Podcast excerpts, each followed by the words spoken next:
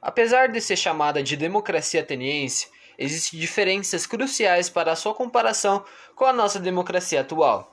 Em Atenas, o poder estava na mão de poucos, pois apenas maiores de 18 anos e nascidos em Atenas poderiam participar nas discussões e decisões políticas, sendo uma pequena parcela da população.